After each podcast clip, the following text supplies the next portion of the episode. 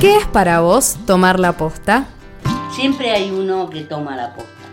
Pero no interesa lo que tomé yo la posta, sino a quién le paso la posta. Cuando la posta es difícil, digamos una tarea ingrata, seguirla. Esa fuerza existe en todo. Hay que buscarla, regarla como una plantita. Y bueno, cuando uno afloja, buscar un compañero que en ese momento no afloje y darle un ratito la, el banderín y uno rehacerse y volver. Pero bueno, lo que siempre decimos es que nuestros hijos ahora son ustedes, los jóvenes. Entonces son los que tienen que seguir la lucha. Son jóvenes y tomen en serio la posta. Tomar la posta implica una generación que se prepare para desplazar a la generación anterior, para decirle muchachos, gracias por todo lo que hicieron, pero de acá más, vamos nosotros. Eh, tomar la posta es justamente tomar la posta, ¿viste? La posta en una carrera de posta es, eh, vos vas corriendo y le entregas al que viene atrás el pergamino famoso ese y, el otro sigue corriendo. bueno, eso es, eso es entregar la posta. Que ustedes reciban el pergamino de una posta, si hay algo que corregir, vayan formándose o vayan enterándose de lo que es la historia, cómo se manejó la historia en derechos humanos. Tomar la posta el programa de los jóvenes por la memoria, por la 105.7, Radio Comunidad Enrique Angelelli.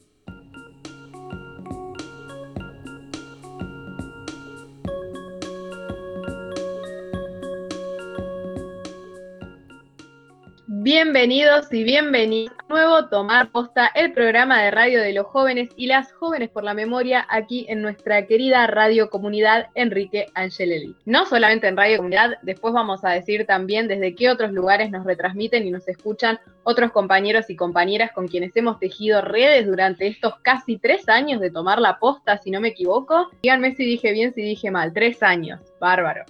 Eh, bárbaro, bárbaro, bárbaro. Tres años entonces, como bien dije.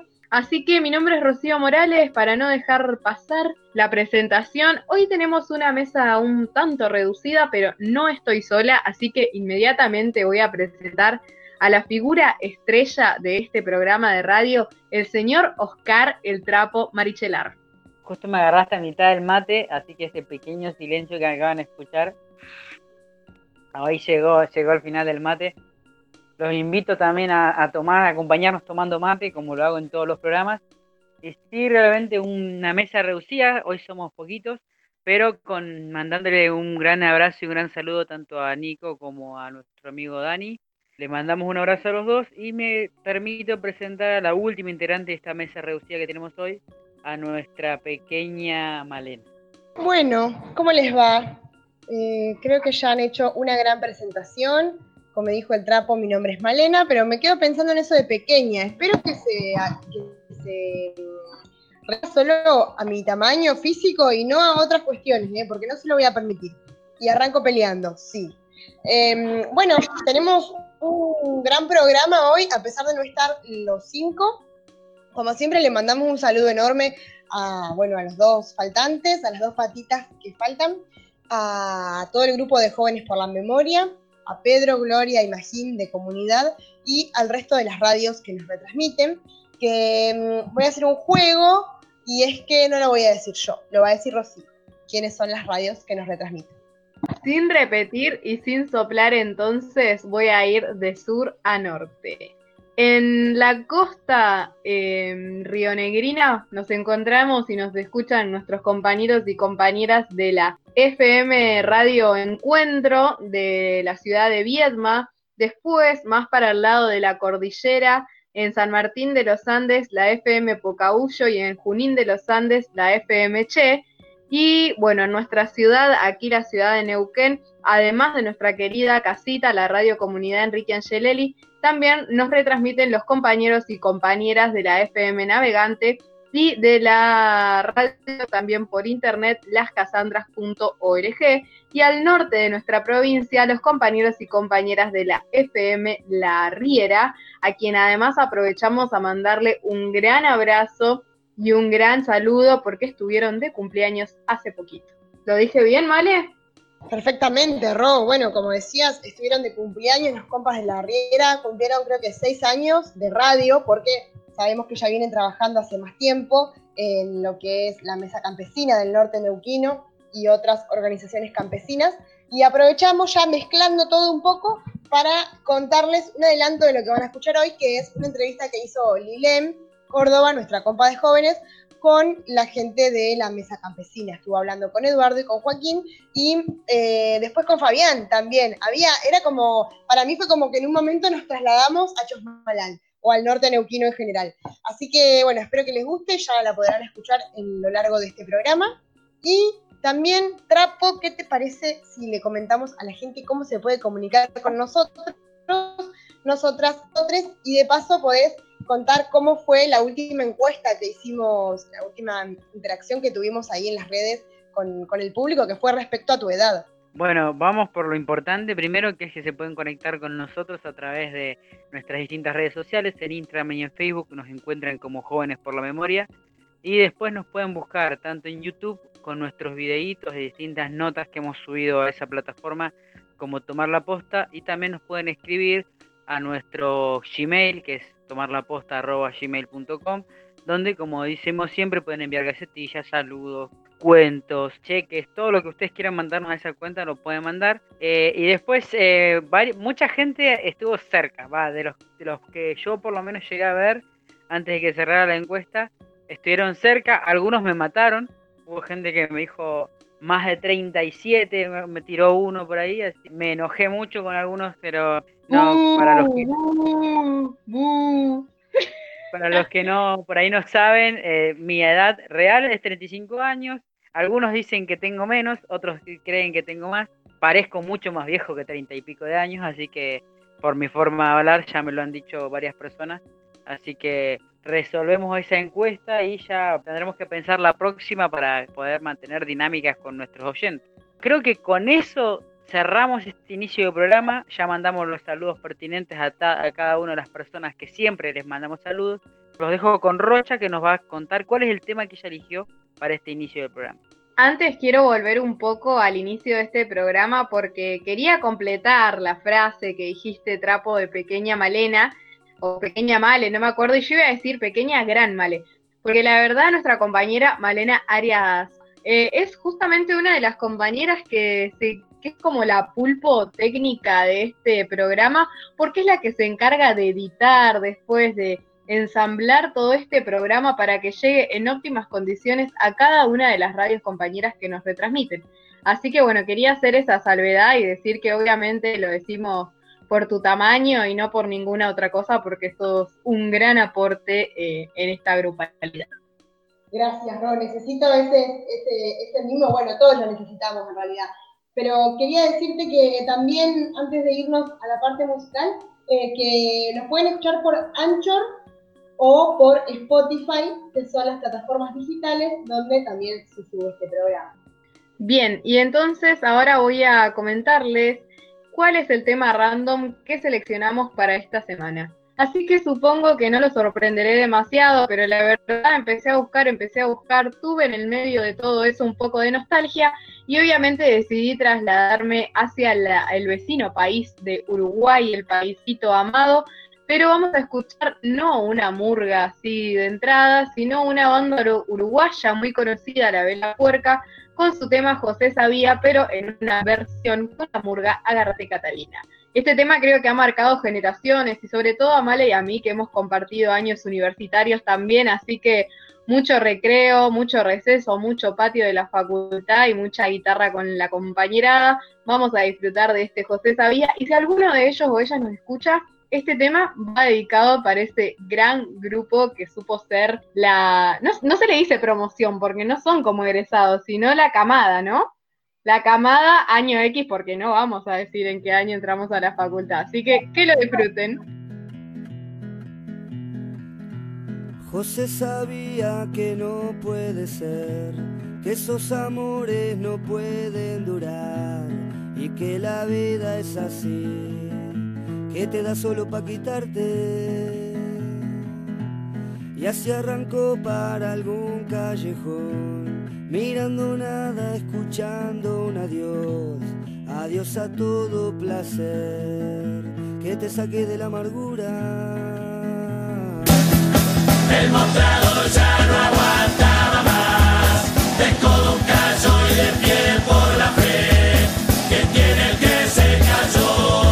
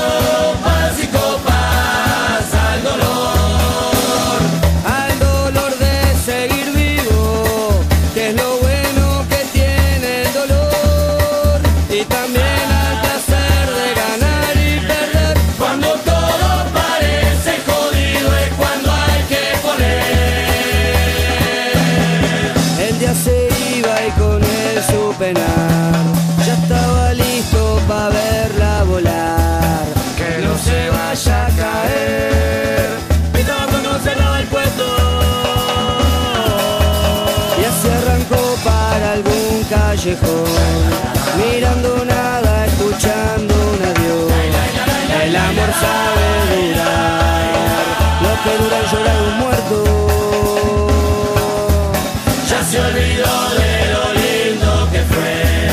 Ya se olvidó y no se va a acordar más. Era feliz sin amor. Pensaba y se le caía una gota. No se me quede, José, por favor. Alguna vuelta le vamos a encontrar. Y déjese de pensar música es una nota.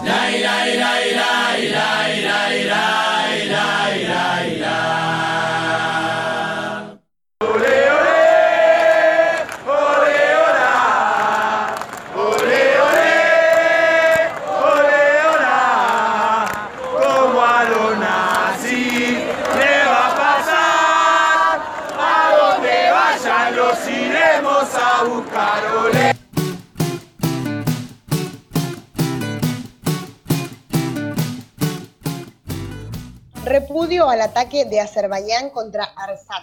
El domingo 27 de septiembre, desde la mañana temprano, Azerbaiyán lanzó un ataque a gran escala contra la República de Artsakh, Nagorno-Karabaj. En él participaron un alto número de efectivos de artillería, infantería, aviones y drones.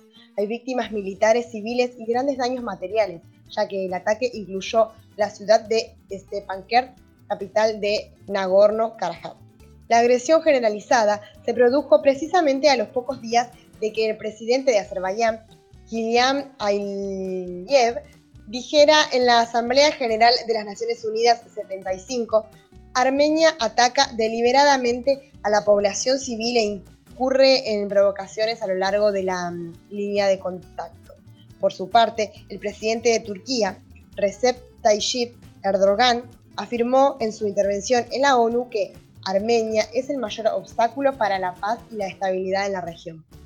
Desde IARA, instituciones armenias de la República Argentina llaman a la comunidad internacional en general y a los funcionarios y partidos políticos de Argentina en particular para que expresen su repudio al ataque contra Artaj por parte de Azerbaiyán, de acuerdo con la histórica posición de la Argentina a favor de la paz en el conflicto, y exijan así al gobierno azerbaiyano el inmediato cese del fuego.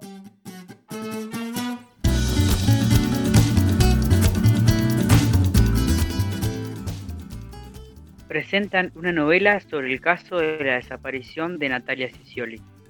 La obra del escritor Miguel Seltzer sobre la joven desaparecida en San Martín de los Andes en 1994 será presentada el miércoles en el ciclo El viento nos amontona, que realiza el Ministerio de las Culturas en su canal de YouTube. La novela fue publicada el año pasado por la editorial Orcalumis y reconstruye lo ocurrido el 16 de enero de 1994, cuando Natalia Sicioli, a sus 12 años, salió de su casa en el barrio del Arenal de San Martín de los Andes para pasear por el centro y nunca más volvió. Este ciclo es coordinado por la escritora y docente Karina Rita Medina y se viene desarrollando desde 2016. Pero este año, como consecuencia de la pandemia de coronavirus, obligó a reformular la propuesta y se decidió hacerla en versión digital. Puedes leer la nota completa de Pablo Montanaro en lmneuquen.com.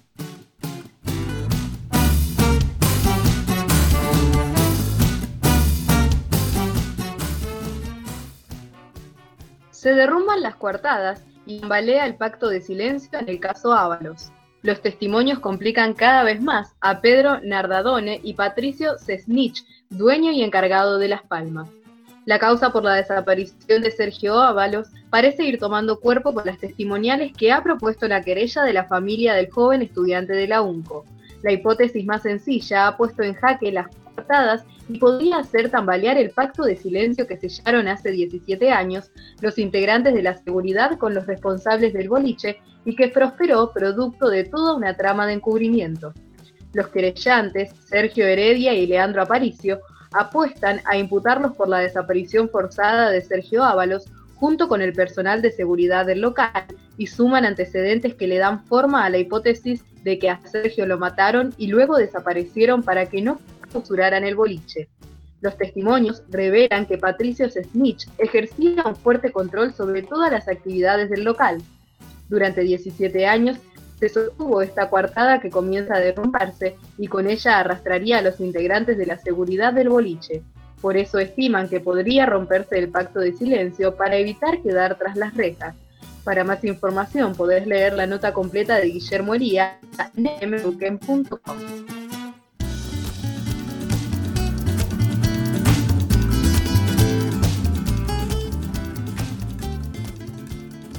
El secuestro de Eduardo París será juzgado por primera vez.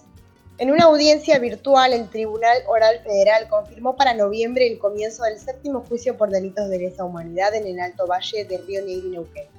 En este caso se juzgará a 15 genocidas que ya fueron condenados en los tramos previos del denominado juicio de la escuelita por 20 víctimas de crímenes del terrorismo de Estado en la última dictadura cívico-militar argentina. Uno de estos casos será abordado por primera vez judicialmente y es el del secuestro y tortura contra Eduardo París. Eduardo París cumplió 79 años y por primera vez, después de cuatro décadas y media, va a poder contar frente a un tribunal lo que padeció durante la dictadura. No solo persiguiendo el castigo para los responsables del genocidio en Neuquén y Río Negro, sino para mantener viva la memoria. Eduardo París vivía en Cipolletti y trabajaba en el Banco Los Andes, cuando fue víctima de los operativos represivos de junio de 1976. Para más información podéis leer la nota completa donde París relata su experiencia en elzumbido.com.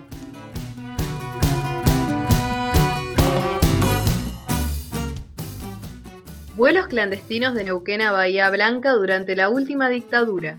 El próximo juicio por delitos de lesa humanidad, que se iniciará los primeros días de noviembre en la ciudad de Neuquén, ventilará los operativos de secuestro de militantes políticos, artistas y estudiantes de la Universidad Nacional del Comahue que fueron trasladados en forma ilegal en avión desde Neuquén hasta el centro clandestino de detención La Escuelita, ubicado en el comando del Quinto Cuerpo del Ejército de Bahía Blanca.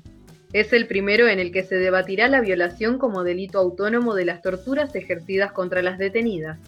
Serán juzgados en este juicio Miguel Ángel Cancrini, Juan José Capela, Norberto Eduardo Condal, Jorge Héctor Di Pascuale, Jorge Granada, Raúl Minetti, Jerónimo Huircaín, Jorge Eduardo Molina Escurra, Desiderio Penchulev, Oscar Reinhold, Sergio San Martín, José Sosa, Carlos Tafarel, Walter Tejada y Osvaldo Páez.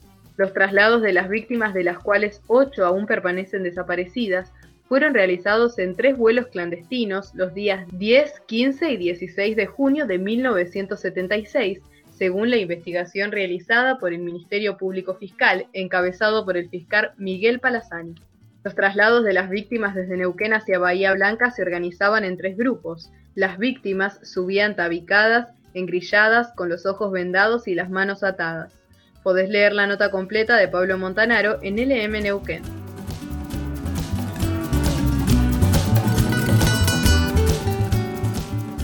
Las asambleas socioambientales y organizaciones repudian el accionar de la Policía Provincial Neuquina que opera en Chosmalal.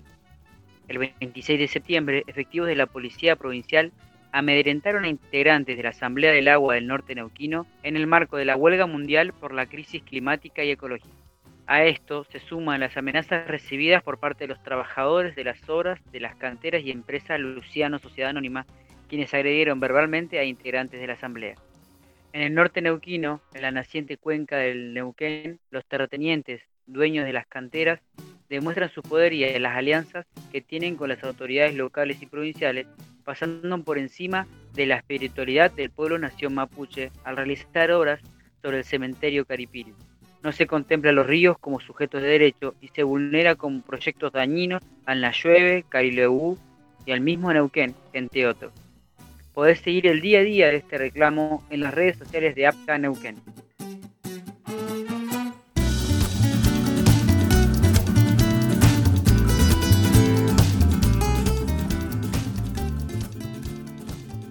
Reclaman a Francia la restitución de los restos del hijo de un cacique. Julio Besub, en diálogo con LU4 Nacional Patagonia, informó que la historia de profanación data de 1896 cuando la comunidad de los hermanos Liempichum y Sacamata dieron hospedaje a un explorador francés, el conde Henry de Valois, quien, aprovechándose de la confianza, robó restos humanos y patrimonio cultural. Aunque por años investigadores argentinos hicieron el seguimiento de esos restos, fue en 2006 cuando el Centro Nacional Patagónico del CONICET armó un relevamiento sobre el contenido de esas colecciones. Se trata de 12 esqueletos complejos y 100 cráneos uno de ellos rotulado con el tinte de puño y letra por el propio conde, hijo del cacique Limpicheum, decía. Expresó así el investigador Julio Besú. El camino que le siguió es el del pedido de restitución y se realiza junto a los descendientes de la comunidad, con quienes se pusieron en contacto en 2009, cuando también se iniciaron conversaciones en Francia y ellos advierten que no hay un marco regulatorio. Es cierto que Francia, su lógica colonial, pone en relieve esta cuestión, pero en términos políticos esto se puede hacer. De hecho, ya ocurrió en Uruguay, donde se restituyeron los restos de tres charrúas. En este punto lamentó Besub que la dificultad no se da en la gestión política superior en Francia, sino a nivel intermedio con los científicos que están a cargo de los museos, porque son herederos de esta apropiación indebida y le otorgan un valor en términos de interés científico que desconoce el valor político del tema. Podés ampliar la información en la web de Radio Nacional.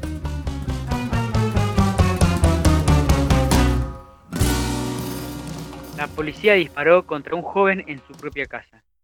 El hecho ocurrió en la ciudad de Zapala, la madrugada del 25 de septiembre, la policía neuquina disparó brutalmente desde escasos metros a Milton Muñoz. El joven trabajador de 28 años fue herido con perdigones de goma en gran parte de su cuerpo, luego de que el joven escapara de un intento de robo en la vía pública. Milton había sido herido cuando buscaban asaltarlo. Cuando llegó a su casa, su familia llamó a la ambulancia y a la policía ante la continuidad del sangrado que presentaba. Los efectivos policiales arribaron al domicilio y actuando con la mayor saña dispararon desde el portón de ingreso a la casa con total brutalidad contra el joven que tuvo que ser internado por la gravedad de los impactos de bala. Podés leer la nota completa en prensaobrera.com.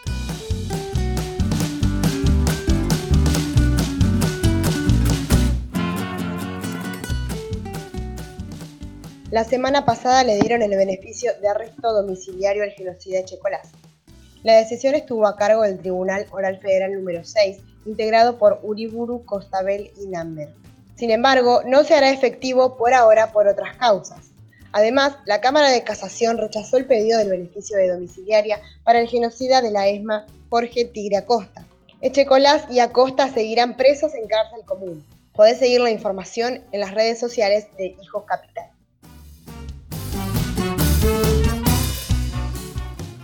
Encontró en la AFI nuevos archivos de la última dictadura. Se trata de un documento histórico al que accedió página 12 que prueba la planificación coordinada de las distintas fuerzas represivas para la detención y neutralización de sus víctimas. En el archivo figuran personas que siguen desaparecidas y otras que pasaron por centros clandestinos de detención o por las cárceles durante los años del terrorismo de Estado. El archivo es un álbum de más de 500 fotos de mujeres y hombres buscados por la dictadura que acaba de ser encontrado en la Agencia Federal de Inteligencia. Todo esto se halló en un placar dentro de la Secretaría de Planificación, una de las tres grandes áreas en la que la interventora Cristina Camaño dividió la ex-CIDE. La información contenida en el presente álbum es confidencial, reza una leyenda impresa sobre la segunda hoja del registro. El álbum consta de tres partes. La primera son las fotos de los potenciales blancos, la segunda es el listado de nombres de esas personas buscadas por la dictadura y la tercera es un anexo de fotografías de elementos secuestrados en distintos operativos realizados por las fuerzas. Las fotos de varones están numeradas de 0 a 362. En algunos pocos casos hay registros de que se repiten o distintas imágenes que muestran los cambios de apariencia. Tal es el caso de los integrantes de la conducción de Montoneros, como Roberto Perdía u Horacio Campiglia, quien fue secuestrado en marzo de 1980 en Brasil y entregado a los militares argentinos. Dentro de los blancos están el poeta Juan Gelman o el actor Norman Brisky, así como los abogados ligados a la defensa de los presos políticos y a la denuncia en el exterior de los crímenes de la dictadura, como Eduardo Luis Dualde, Rodolfo Materolo o Hipólito Solari y Irigoyen. También figuran dos de los tres sobrevivientes de la masacre de Teleu, como Ricardo Renaidar y Alberto Camp. Los hijos de Camp jamás habían visto la foto de su padre que consta en el registro que se encontró en la ex-CIDE, contaron a este diario. Las imágenes de las mujeres arrancan desde el número 1000 y llegan hasta el 1143. Entre las buscadas está Cera Dorotier de Cabacho, una histórica militante peronista que había pasado ella misma por el secuestro y la cárcel, así como por la desaparición de sus dos hijos y de sus compañeras. La foto de la actriz y escritora Lidia Mazaferro también es parte de la nómina, así como las imágenes de Cristina y Gloria Videgain, hijas del gobernador bonaerense Oscar Raúl Videgain, Dentro del álbum está también la foto de Silvia Tochinsky, secuestrada en 1980 en el marco de la contraofensiva y que ha brindado testimonios precisos sobre la represión en las postimetrías de la dictadura. Puedes leer la nota completa en página12.com.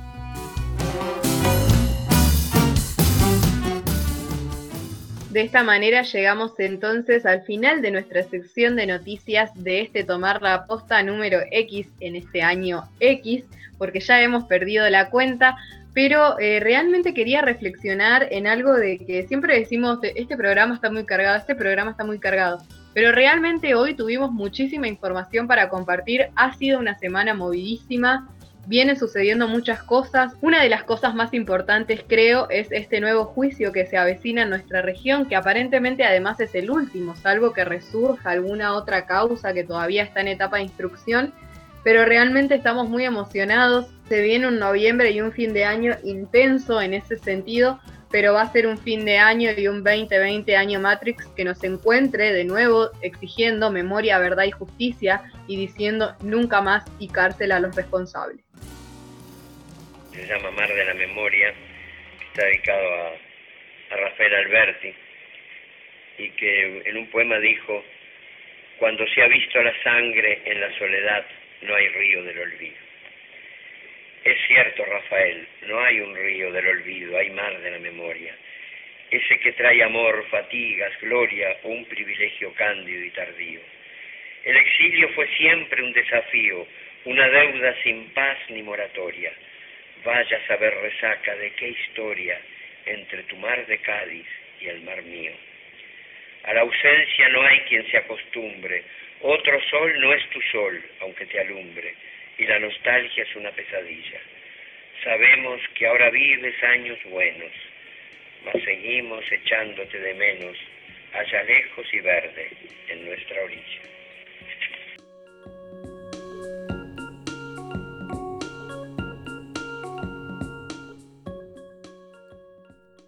Y de esta manera escuchamos en la propia voz de Mario Benedetti uno de sus hermosos poemas, para recordarlo y para hacer una especie de fe de ratas, ya que un 14 de septiembre hubiera cumplido 100 años, así que queríamos recordarlos de esta manera y recordárselo también a nuestra audiencia.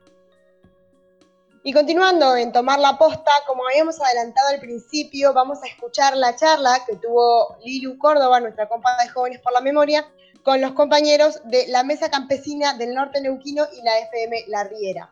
Estuvo hablando primero con Edu y Joaquín, que son integrantes de la mesa, y después cerró hablando con Fabián, que también es integrante de la mesa, pero más que nada a cargo de, de FM La Riera, como dijimos al principio, que está de cumpleaños en septiembre, así que les mandamos un saludito enorme.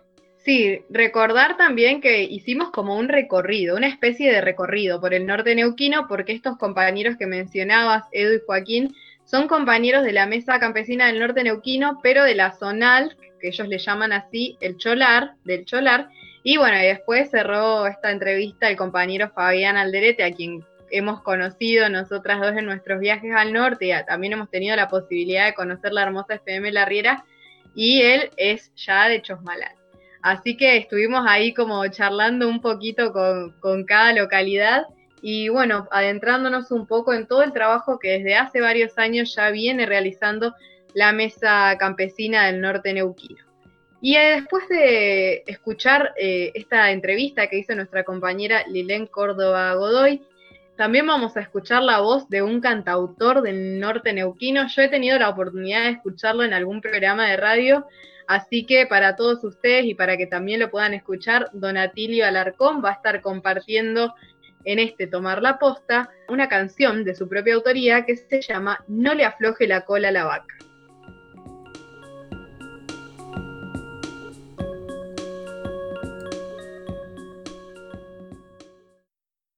compartirles que bueno, que estamos muy agradecidos desde Jóvenes por la Memoria que hayan aceptado nuestra invitación para conversar. Y cuéntenos si se quieren presentar. Bueno, yo soy Eduardo José de la Mesa Campesina, eh, en MSI Somos Tierra, de la zona del Solar. Yo soy Joaquín Romero, también de la Campesina, de la Nacional del Solar. Buenísimo. De las cuestiones que a nosotros nos surge con, respecto a este ciclo de charlas que venimos pensando de conversar sobre las memorias colectivas, es que ustedes también nos compartan y nos cuenten cómo, un poco la historia de la mesa, cómo nace, en qué año, desde qué, o sea, cuáles fueron los motivos que los lleva a organizarse y la importancia que tiene, ¿no? Bueno, la organización arranca ya por el año 2000, a mediados del 2000, principio del 2001, en un contexto también complicado, jodido, sobre todo para las familias. En general era un contexto complicado en el país. Pero bueno, un rol muy importante en este origen hizo parte también a que la iglesia tomara iniciativas a convocar a las familias campesinas, crianceras de zona norte, ya que también en la zona, en las comunidades, hay un, un acercamiento muy fuerte de las familias con la iglesia, la religión en general. Entonces también eso hizo llegar un poco la voz de la, de la familia campesina en aquel momento, ¿no? Y el origen de eso también tenía que ver con una problemática que atravesaban las familias, que es la problemática con la tierra. Las diferencias también entre familias también que se van encontrando ahí en la obligación de pelearse también entre familias por la tenencia de la tierra. Pero bueno, el origen fue ese también. Las familias empezaron a, llegar de otra manera, a contar un poco la problemática tenemos en la zona norte, en todo el mundo, sobre todo en la zona norte en aquel momento no, no era escuchada esa problemática y se fue instalando. Y a medida que fue pasando el tiempo también, también había presencia también de otras instituciones, como INTA en ese momento, que bueno, esos trabajadores institucionales fueron problematizando ese, ese origen de la organización. Era necesario construir otra organización una organización que tuviera identidad y pudiera problematizar el, la problemática de los tierras. Bueno, poco a poco eso se fue construyendo, con ejes a, a, a, la educación, derecho al agua, derecho a la tenencia de la tierra.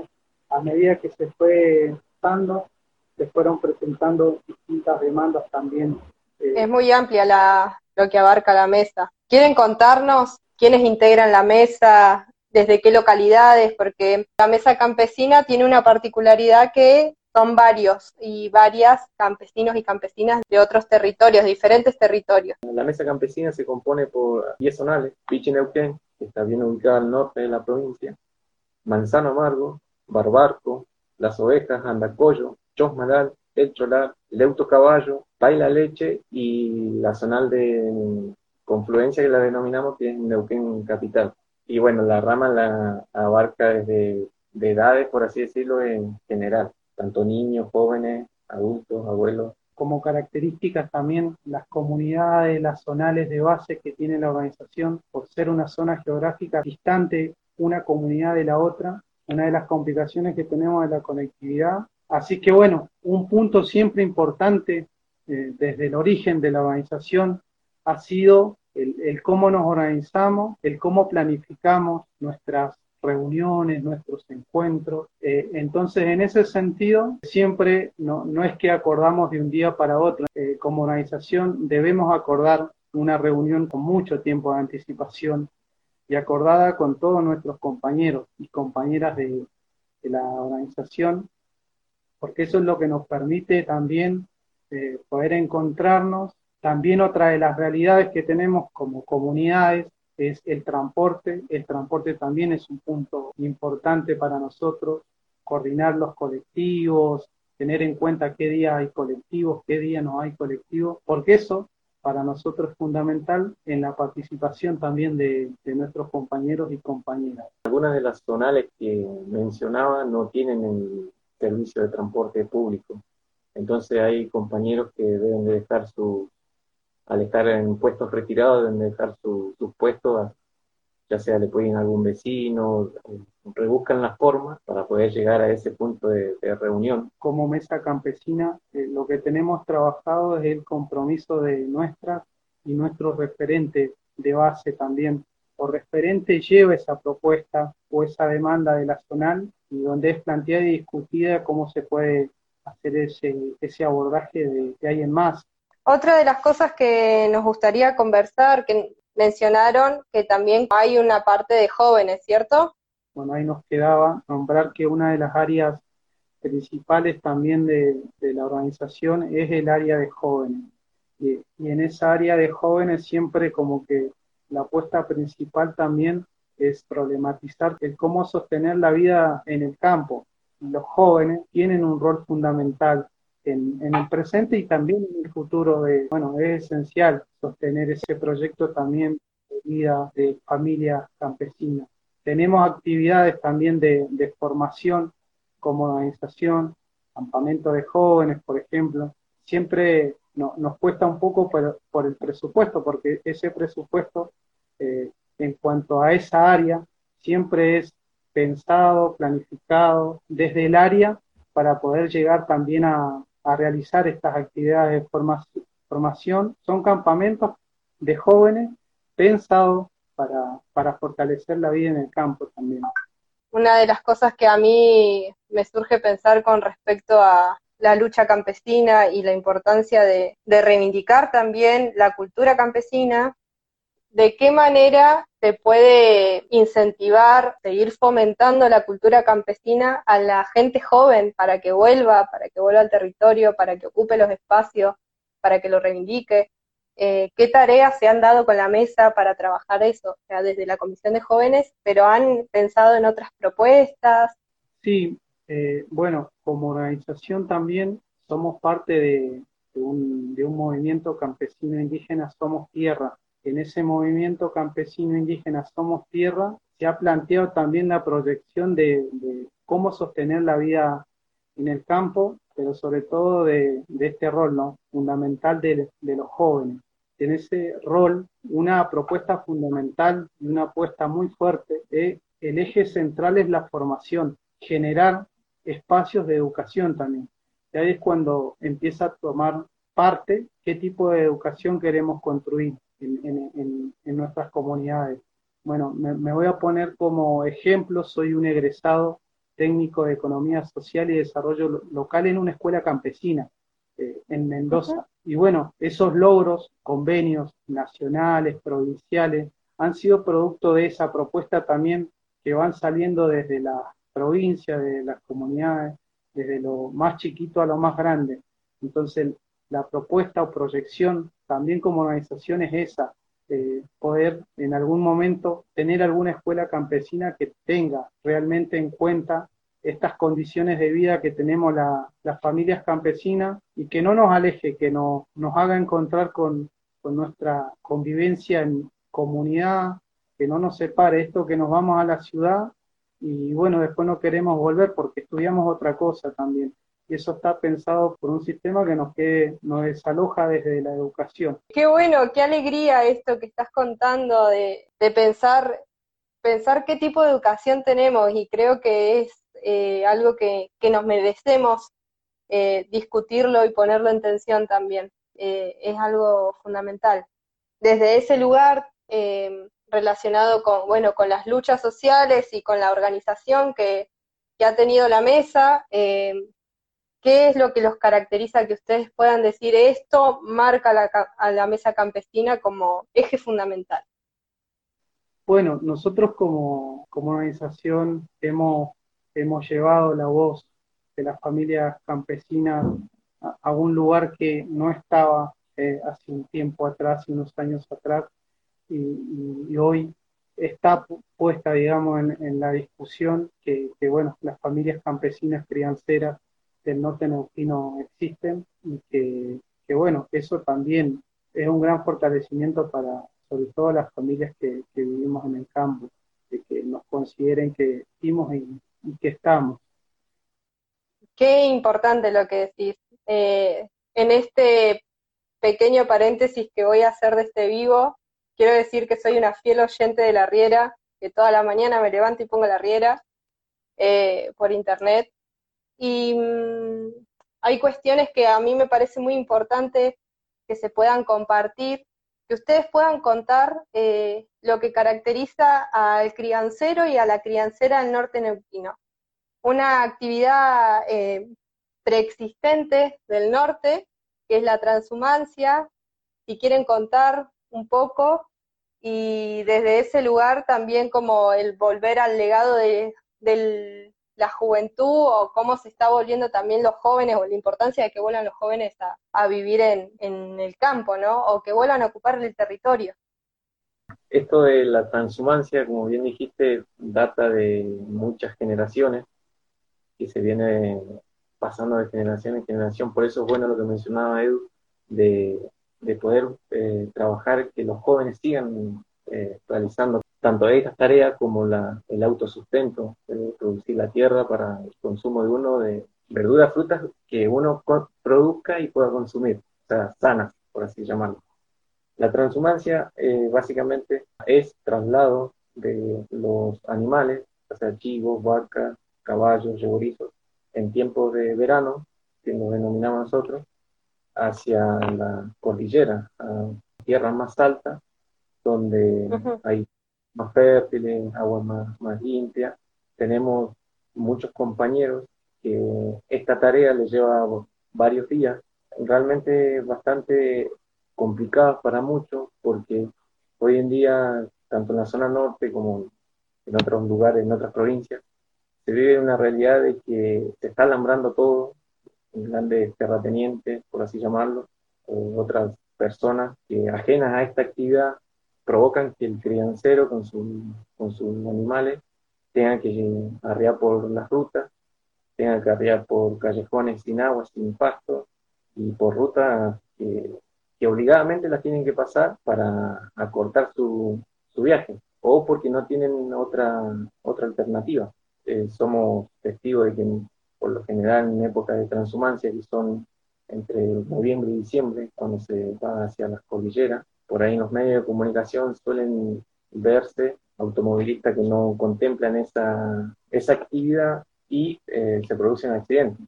¿Por qué? Porque se ve el productor obligado a arriar sus animales. Y para el productor, para el pequeño y mediano productor, es una pérdida, es realmente una pérdida que, que la sufre porque es el trabajo de años y de generaciones. Bueno, eh, eh, en esto, ¿no? De, como actividad principal, ¿no? Es una de las actividades principales la, la transhumancia, pero bueno, lo, lo, importante y rico de esto, que es una práctica ancestral, eh, de hace muchísimos años que se hace, que nos encontramos con esta problemática muy compleja. Hoy nos encontramos que nos están cerrando la- las huellas de arreo, pero también así como organización hemos, hemos hecho un, un plan de, de recuperar nuestras huellas de arreo, donde en, conjunto con actores y funcionarios de la provincia, bueno, lo que hemos logrado también ha sido algo muy importante en algunas zonas y bueno, en esto de que son grandes distancias que hacen las familias crianceras campesinas, en esto de, ir a la veranada y volver a la invernada. Nos encontramos también con, algo de las familias que, bueno, antes no existía tampoco, que eran mejores condiciones en ese recorrido como familias campesinas.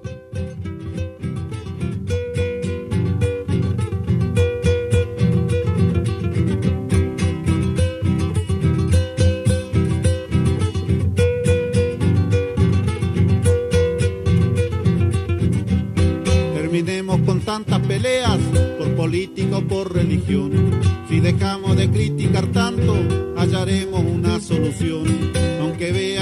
Chupa media muy prontito entran a pelechar. No te metas en el facilismo, que entre más se amasa mejor sale el pan.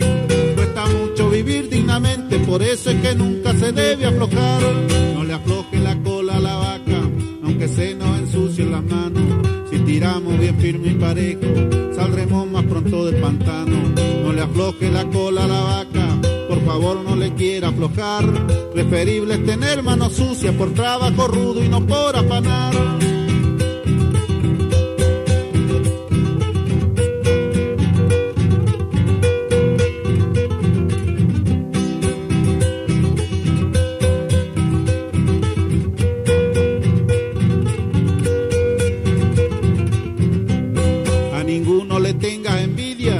Te llenes de rabia o rencor. Unos nacen para acomodado, vos naciste para trabajador. El trabajo es un regalo hermoso, trata entonces de vivir feliz. Que el que trabaja y vive contento, Dios lo mira y debe sonreír. Porque el pan ganado con esfuerzo es más fácil para digerir. No le afloje la cola a la vaca, aunque se nos ensucien las manos. Si tiramos bien firme y parejo, saldremos más pronto del pantano. No le afloje la cola a la vaca, por favor no le quiera aflojar. Preferible tener manos sucias por trabajo rudo y no por afanar.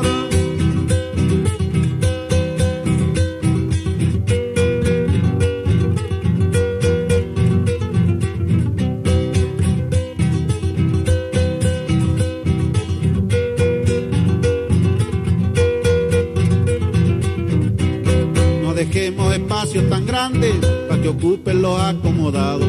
Cambiaremos de rumbo las cosas si tiramos para un mismo lado. Por eso dame tu mano, hermano, pidámosle al Padre Celestial que ilumine a mi pueblo argentino para que no haya tanta impunidad. Si somos todos protagonistas, reinará la justicia y la paz. No le afloje la cola a la vaca, aunque se nos ensucie la mano. Si tiramos bien firme y parejo, saldremos más pronto del pantano. Le afloje la cola a la vaca, por favor no le quiera aflojar. Preferible tener manos sucias por trabajo rudo y no por afanar.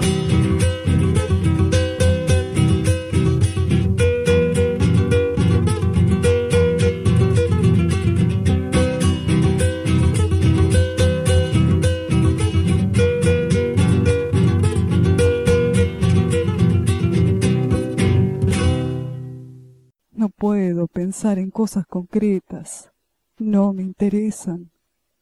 Yo no sé hablar como todos. Mis palabras son extrañas y vienen de lejos. ¿De dónde? No es. De los encuentros con nadie. ¿Qué haré cuando me sumerjan en mis fanáticos sueños y no pueda ascender? Porque alguna vez va a tener que suceder. Me iré y no sabré volver. Es más, no sabré siquiera que hay un saber volver. No lo querré acaso. No soy de este mundo, Alejandra Pizarnik.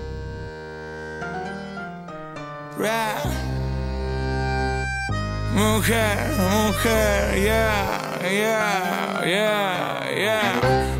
Mujer, me mata la sonrisa que hace cuando ensucio tu vaso. No sé si mi pena merece comerse el sabor de tus pasos. Yeah, medicina, cócteles y amor en el napo de un tango. Bien coquetas todas las que traigo. A las malas lenguas no me raigo.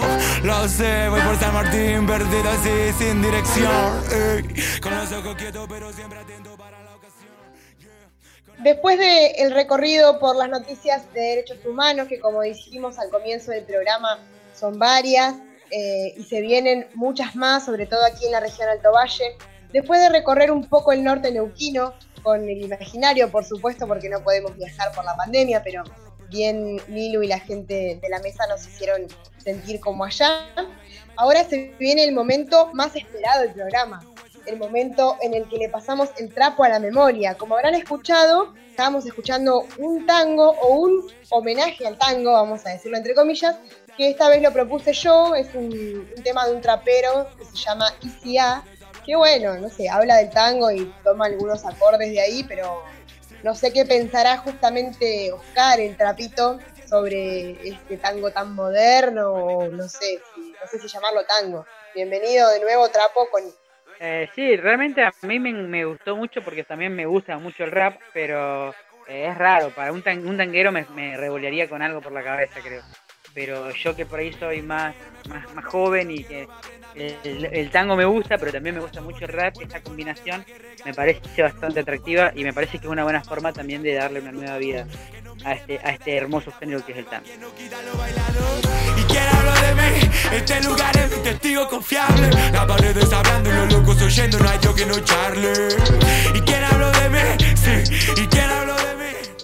Y de esta manera vamos a empezar nuestra sección de efemérides recordando un hecho importante, no solo por la trascendencia mundial del mismo, sino porque es un precedente para lo que va a ser el juicio de las juntas aquí en Argentina, ya que el 1 de octubre de 1946 concluía el proceso a los líderes del nazismo en los famosos juicios de Nure- de Nuremberg, conocidos con, por las 12 condenas a muerte que se llevaron adelante, y 10 de las cuales se cumplieron, ya que Hans Frank, William Frick, Julius Streich, bueno, Rosenberg, Karl Brunner, Josing Ribbentrop, eh, Sunschel, Scholl, Keitel y Arthur Seyss Inhardt van a, van a ser condenados a la horca. Eh, pero Hernán Göring se va a suicidar en la cárcel antes de la ejecución y Martín Bormann va a ser condenado en, ausencia, ya que eh, va, a morir años antes de, lo que va a ser la conclu- conclusión del juicio. Después otros de los acusados van a ser eh, condenados a perpetua, como Rudolf Hess, Walter Funk y Eric Rieder. También van a haber algunas absoluciones, pero en su gran mayoría van a recibir distintas condenas y van a ser divididos en dos grandes grupos, uno por crímenes contra la paz y después crímenes de guerra, muchos de ellos cometidos no por violación de leyes eh, o acuerdos, acuerdos internacionales reconocidos en momentos de guerra, violaciones a los derechos humanos y este distintos tipos de, eh, de hechos cometidos durante el proceso de guerra. Y después, una última etapa de los juicios va en- a particularizar en lo que son los crímenes contra la humanidad. Aquí van a estar enmarcados los crímenes de exterminio, asesinato, reducción en la esclavitud, deportación y eso- todo ese tipo de juicios. La importancia de estos juicios, como decíamos, no es solamente por, por, la, por lo que fue para, la- para el mundo, poder llevar al banquillo de los acusados a lo que eran estos miembros de la jerarquía nazi, sino también porque marca un presidente juzgando hechos eh, contra la humanidad, lo cual va a ser retomado en Argentina con la vuelta a la democracia en el 83 y el famoso juicio a Junta. También un primero de octubre, pero de 2001, sucedió un hecho muy importante acá en las cercanías de la ciudad de Neuquén, muy cerca de la casa de nuestra compañera Rocío Morales. Los obreros y obreras de la cerámica Sanón ocupaban a la fábrica y la ponían a producir. Eh, todo esto obviamente bajo control obrero y iniciaba un largo camino de lucha que culminaría con la expropiación de la misma. Es importante para nosotros recordarla, ya que si bien siempre recordamos la sanción de la ley de expropiación de la fábrica y lo que es todas las conclusiones de aquella hermosa lucha, algún día empezó y fue un primero de octubre del 2001. También otra de las efemérides que quería por ahí traer a colación es un 2 de octubre de 1869, nací en Porbandar, India, el político y pensador Mahatma Gandhi, eh, conocido por su lucha eh, no violenta ante lo que era en ese momento el, dominio colonial británico, que va a fallecer finalmente un 30 de enero de 1948. El principio de no, violen- no violencia, o conocido también como el principio de resistencia no violenta, rechaza el uso de la violencia física para lograr el cambio social o político. Eh, en este caso, Mahatma Gandhi fue un claro ejemplo, muchas veces llamándose ayuno para evitar eh, la confrontación hacia adentro de lo que era la misma India. También ha tomado posiciones bastante eh, conflictivas hacia la misma líderes indios, ya que en el conflicto que va a terminar con la separación de Pakistán de India, va a asumir una postura de permitir eh, la libertad religiosa en ambos países. Y, por ejemplo, Pakistán, que era mayormente musulmana, va a tener una política de, extradición a lo que eran los hindúes. Mahatma Gandhi va a tomar una postura que para muchos eh, fue conflictiva, pero que por lo menos trajo paz a ese, en ese momento de libertad que estaban viviendo ambos países. También eh, un 2 de octubre, pero en este caso de 1968, se lleva adelante en México la masacre de Tlatelolco, donde el ejército mexi- mexicano y la policía de la Ciudad de México asesinarían a estudiantes y estudiantas, trabajadores y trabajadoras y sus hijos en la Plaza de las Tres Culturas, lo que se conoce como la, la Plaza de Tlatelolco, ¿no? Eh, los eventos son considerados como parte de la guerra sucia en México, cuando el gobierno utilizó las distintas fuerzas para reprimir a la oposición política. Esta masacre fue en el marco de lo que eran la apertura de los Juegos Olímpicos de México 1968. Vamos a escuchar un informe que nos cuenta sobre los hechos sucedidos tarde. El 2 de octubre de 1968, miles de personas llenan la explanada frente al edificio Chihuahua, ajenas a la confrontación que se avecina. Algunos manifestantes traen a sus hijos, otros llegan con amigos. Pero en las calles que rodean la plaza se movilizan varios escuadrones militares. Los líderes hablan desde el tercer piso del edificio Chihuahua. Desde un punto estratégico en el techo de la iglesia, una figura solitaria vigila el mitin. Empezaron a volar unos helicópteros sobre la plaza. Empezó a caer una luz verde. Cuando yo vi las luces de Bengala, yo dije, pues, ¿qué onda, no? O sea, uno no sabe que es una señal de, de atacar. Y entonces empiezan los primeros disparos. Los soldados avanzan a trote entre las ruinas aztecas. Era una cosa terrible, era una cosa que la gente corría para todos lados, la gente caía muertos por todos lados, la gente tropezaba con los muertos. Los soldados también son víctimas de los disparos provenientes del edificio Chihuahua y otros puntos altos de la plaza. Y devuelven el fuego.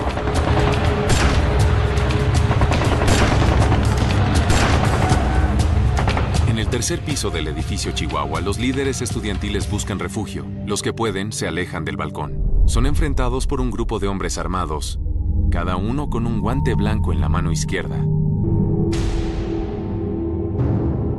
La morgue local se llena de cuerpos, entre ellos mujeres y niños. Al día siguiente de la masacre, el ejército acordona la Plaza de las Tres Culturas y el gobierno hace pública la versión oficial de lo sucedido. Según el gobierno, los agitadores infiltrados entre los estudiantes dispararon primero. El presidente Díaz Ordaz repetiría esta misma historia hasta el día de su muerte, 11 años después. El saldo oficial de muertos es 29, pero reportes de cientos de víctimas persisten hasta hoy.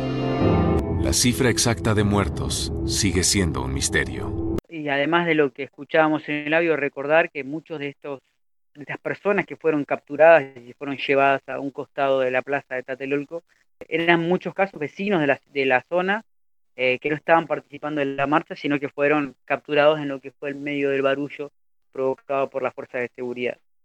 Vamos a escuchar también lo que es la segunda parte, que cuenta un poco toda la trama eh, producida para realizar la masacre por parte de las fuerzas de seguridad. Una operación paralela comienza varias horas antes. Las tropas regulares no están enteradas de esto. Hombres vestidos de civil entran al edificio Chihuahua y a otras torres vecinas con vista a la explanada. Ocupan al menos 10 apartamentos en diversos pisos. Los hombres llevan rifles y armas automáticas. Toman posiciones de francotiradores en las ventanas. Otros agentes actúan como vigías desde la iglesia y otros edificios que rodean la plaza. En una tercera operación simultánea, un destacamento militar, también disfrazado de civil, con un guante blanco para distinguirse entre la multitud, cierra el acceso de las escaleras para que los líderes estudiantiles no puedan escapar. En los departamentos, los francotiradores esperan a que el helicóptero suelte las bengalas y abren fuego. El primer tiro, esa noche, esa tarde del 2 de octubre, proviene del edificio desde donde hablaban los líderes del movimiento. Desde ahí tuvieron que hacer el disparo claro para justificar que la agresión venía de ahí. La intención fue provocar que la fuerza enorme del ejército se desatara, quitarle el seguro a los fusiles y que empezaran a disparar. Ahora sí, ahora sí ya. Incluso el mismo personal militar confundido lo que estaba pasando, protege a la misma gente civil. El gobierno insiste que los francotiradores son miembros armados del movimiento estudiantil. Los medios de aquel entonces simplemente repiten la versión oficial o dejan el misterio sin resolver. Los hombres de guante blanco que ocupan las escaleras del edificio Chihuahua han sido identificados como miembros del Batallón Olimpia, las fuerzas especiales creadas para proteger las Olimpiadas. Testigos aseguran que después de arrestar a los estudiantes, el comandante del batallón disparó desde el balcón del tercer piso hacia la plaza. Ese tipo se puso detrás de la columna y empezó a disparar sobre la gente. Entonces secretario de la Defensa General, Marcelino García Barragán, revela todos los detalles de la operación, pero solo después de su propia muerte y de la del presidente Díaz Ordaz. Según los documentos del general Barragán, el ejército regular encuentra y arresta a varios de los francotiradores esa noche. Barragán dice que ignoraba la existencia de los francotiradores del Estado Mayor hasta que sus tropas los interceptan y detienen. El general ordena liberarlos para ocultar la verdad. No eran civiles, eran militares disfrazados del Estado Mayor que dispararon en contra de sus compañeros, matándolos. Y bueno, y de alguna manera cerrar esta efeméride recordando que en 2006 el expresidente Echeverría Álvarez fue arrestado por cargos de genocidio. Sin embargo, en marzo del 2009, después de un complicado proceso de apelación, los cargos de genocidio contra Echeverría Álvarez fueron desestimados. Fue un tribunal de tres jueces del circuito que, que dictaminó que no había pruebas suficientes para vincular a Echeverría con la represión violenta de cientos de estudiantes que protestaban aquel 2 de octubre. A pesar del fallo, el fiscal Prieto dijo que continuaría la investigación y buscaría cargos contra Echeverría Álvarez ante la Corte Internacional de Justicia y la Comisión Interamericana de los Derechos Humanos. Lamentablemente esto no, no ha llegado a buen puerto y de encima a todo esto se, se va a sumar que el 2 de octubre del 2008, en lo que es un homenaje llevado adelante por los distintos estudiantes de todo el país allá en México eh, por la masacre de Taltelolco, los normalistas de Ayotzinapa, que intentaban acercarse a, México DF después de tomar, eh, un, tomar dos autobuses, van a desaparecer eh, en lo que va a ser la desaparición de los 46 normalistas de Ayotzinapa. Y además de distintos hechos, es una marcha que por lo general, la marcha del 2 de octubre, se le llama la marcha de los estudiantes allá en México, siempre ha tenido distintos hechos de violencia, quizá en los últimos años, con las distintas disputas con el gobierno, eso ha mermado un poco, o la llegada de López Obrador al gobierno también ha, evitado represiones, pero es una fecha que el pueblo mexicano no olvide y que por supuesto nosotros desde acá, desde Argentina, tampoco lo hacemos. Y finalmente vamos a terminar con una eh, efeméride que por lo menos a mí me, me saca una sonrisa y es un poco el ejemplo que nosotros decidimos tomar a la hora de pensar y pensarnos día a día en nuestro caminar, ya que el 4 de octubre del 2017 la ciudad de Neuquén declaraba vecinas ilustres a la Asociación Madres de Plaza de Mayo, filial Neuquén y Alto Valle, a Lolín Rigoni bueno, y Inés Ragni en este caso, pero reconociendo a la filial en su labor de, en la recuperación de la memoria y la lucha por los derechos humanos. Lolín iba a recordar ese día que el reconocimiento no era para ellas, sino que era para todas las que la acompañaron durante tantos años en la lucha y sobre todo para los que no están, para los que se fueron, y remarcó que el daño que hicieron durante la dictadura cívico-militar es irreparable, pero que eh, hay que sembrar todos los días para que, si bien esas, esos espacios van a quedar vacíos, por lo menos el futuro que sea un poco más eh, brillante. Ella hablaba de los brotes, siempre habla de cuidar el brote, de, que haya más abrazos y de que se cuiden los brotes. Y nada, y, Inés siempre con, hablaba de que eh, estos lugares que hoy reconocen la lucha de las madres, eh, en, en, su momento muchos de esos lugares eran ocupados por personas que negaban la lucha de sus hijos y que las madres siempre van a recordar a sus hijos y que van a poner el pecho y que van a seguir existiendo, sobre todo verdad y justicia. Inés siempre reclama de que todavía no saben qué sucedió con los chicos, si bien están, están obteniendo justicia, lo que no están obteniendo es la verdad y que ellas no van a seguir luchando.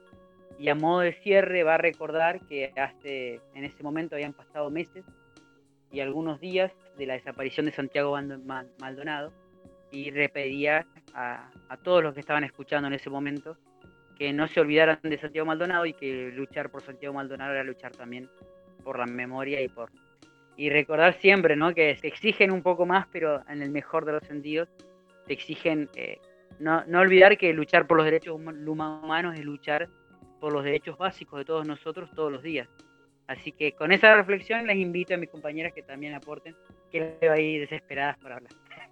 Ah, no sé si tan desesperadas, pero yo solamente quería recordar que participé de ese acto donde se mencionó, se le dio la mención de vecinas ilustres a nuestras madres de Plaza de Mayo, que en realidad es esto que vos decías, a la filial Neuquén de la Asociación de Madres de Plaza de Mayo, eh, de Neuquén y Alto Valle, la filial de Neuquén y Alto Valle, no solo de Neuquén.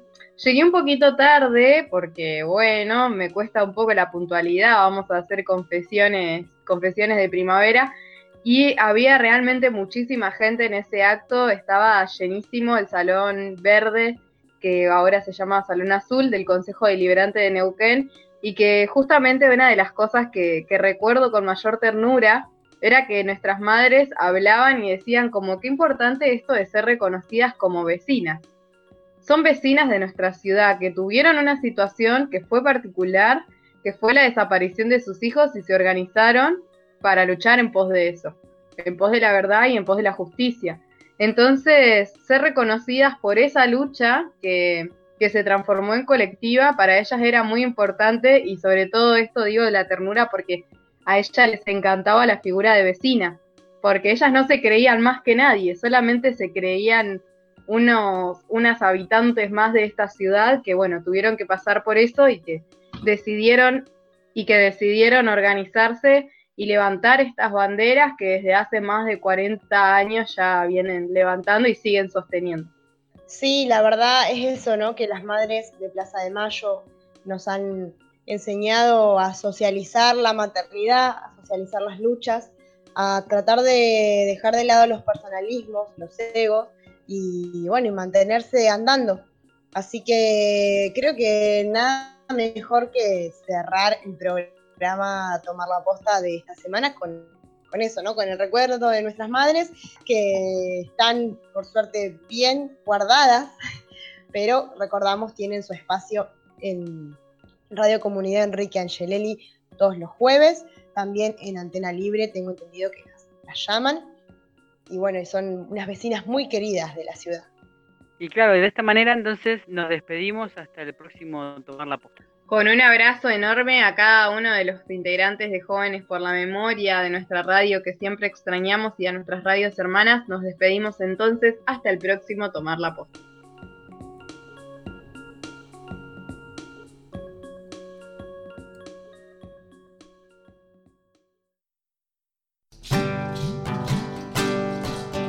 ¿Qué es para vos tomar la posta? Siempre hay uno que toma la posta. Pero no interesa lo que tomé yo la posta, sino a quién le paso la posta. Cuando la posta es difícil, digamos una tarea ingrata, seguirla. Esa fuerza existe en todo. Hay que buscarla, regarla como una plantita. Y bueno, cuando uno afloja, buscar un compañero que en ese momento no afloje y darle un ratito la, la el banderín y uno rehacerse y volver. Pero bueno, lo que siempre decimos es que nuestros hijos ahora son ustedes, los jóvenes. Entonces son los que tienen que seguir la lucha. Son jóvenes y tomen en serio la posta. Tomar la posta implica una generación que se prepare para desplazar a la generación anterior, para decirle, muchachos, gracias por todo lo que hicieron, pero de acá más, vamos nosotros. Eh, Tomar la posta es justamente tomar la posta, ¿viste? La posta de una carrera de posta es, eh, vos vas corriendo y le entregas al que viene atrás el pergamino famoso ese y el otro sigue corriendo. bueno, eso es, eso es entregar la posta. Que ustedes reciban el pergamino de una posta. Si hay algo que corregir, vayan formándose o vayan enterándose de lo que es la historia, cómo se manejó la historia en derechos humanos. Tomar la posta. El programa de los jóvenes por la memoria por la 105.7 Radio Comunidad Enrique Angelelli.